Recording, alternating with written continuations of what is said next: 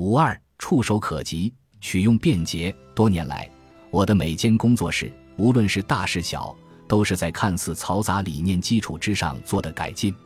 每间工作室都经过渐进式的精心调整，以便适应我的工作风格、步调、节奏和对材料的认识。我目前的工作室是看似嘈杂的最高级别，T 式货架则是它的缩影。它不仅满足了我一目了然的愿望，也满足了我触手可及的需求。无论我身处工作室中的哪个位置，都不需要为了拿到某件东西而先挪开别的东西。我称之为取用便捷。如果说看似嘈杂说的是工作空间与地点，那么取用便捷说的就是工作流程与方式。当然，每个创客的具体情况都不一样。例如，尼克·奥普曼的工作室就没有把即刻获取物品摆在第一位，这体现了他身为家具制作师的工作流程，也反映了他对大型木器制造的偏爱。工作室的布局和流程始终与他制造的东西有关。尼克说，在像我这样的家具作坊里，制造的是类型截然不同的家具和产品。你可以把板材放在卷帘门旁边，便于轻松拿取。接着。你会试着打造一套流程，使木材能从细木工人身边运送过去，送到抱床旁边的工人手里。木材可以轻松转过拐角，然后使用台锯切削。所有打磨机和成型工具都放在同一区域。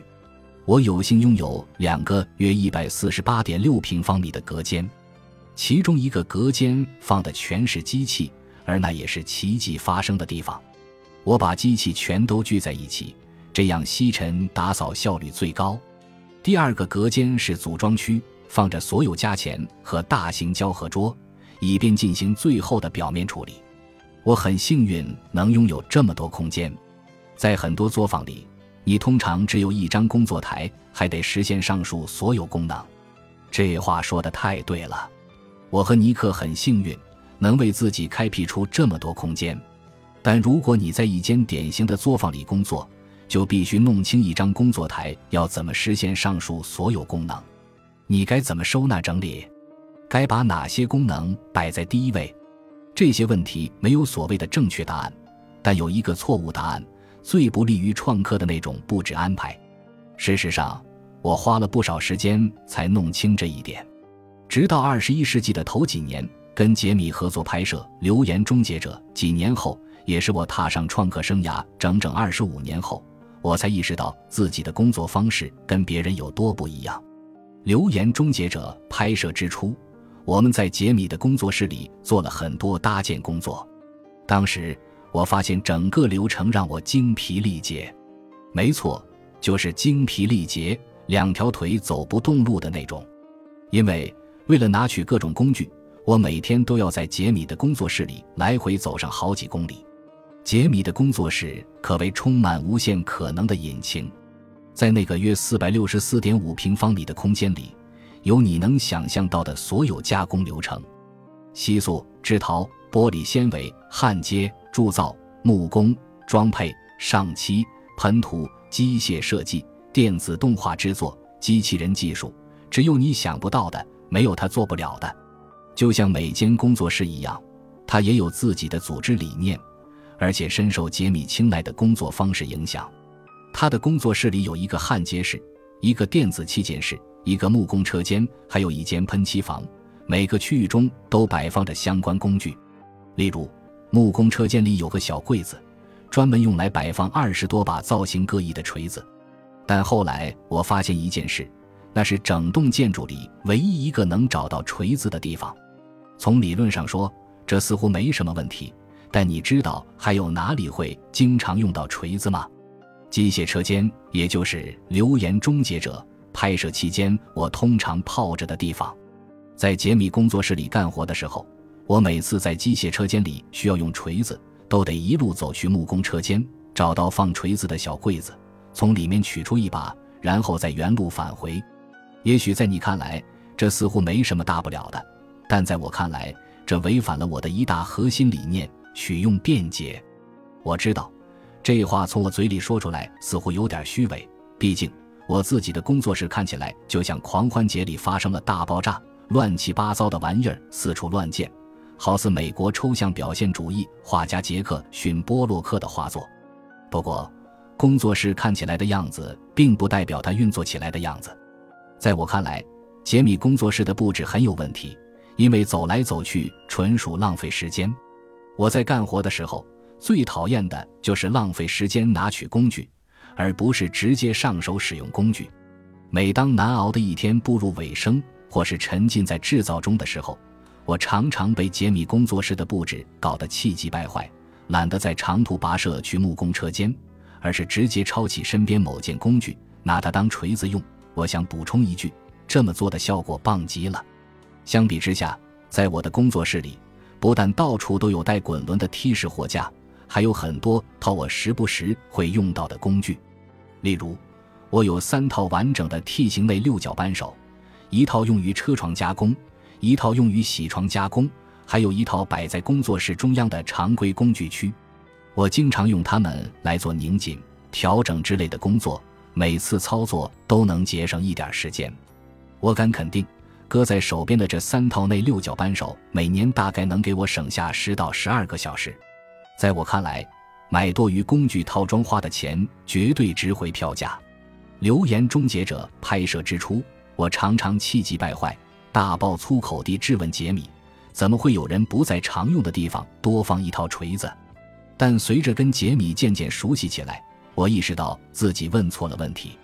杰米跟尼克·奥普曼一样是农场主之子。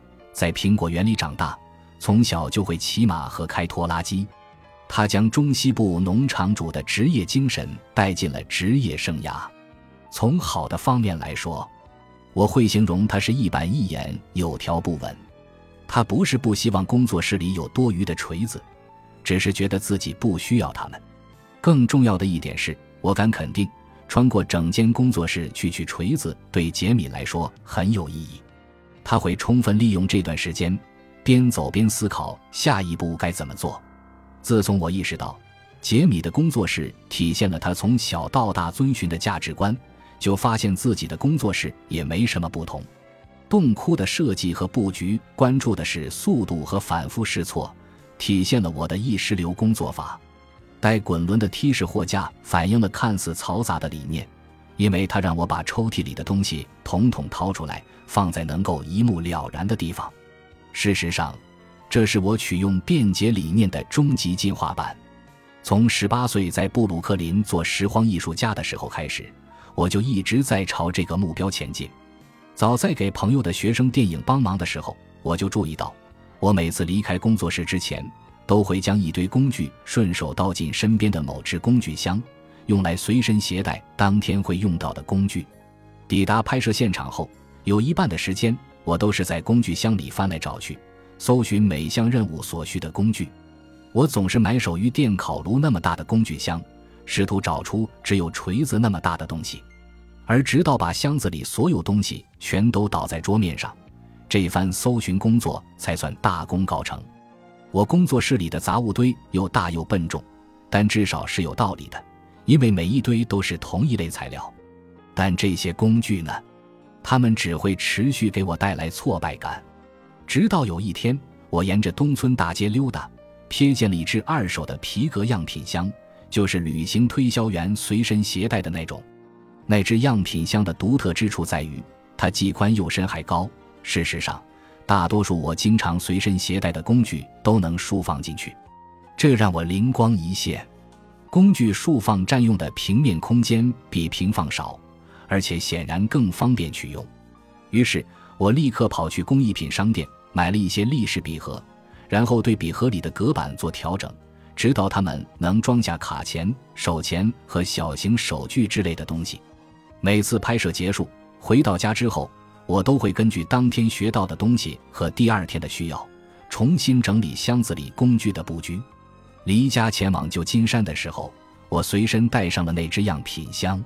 作为一名自由职业者，那只箱子和箱子里的工具就是我的谋生之道。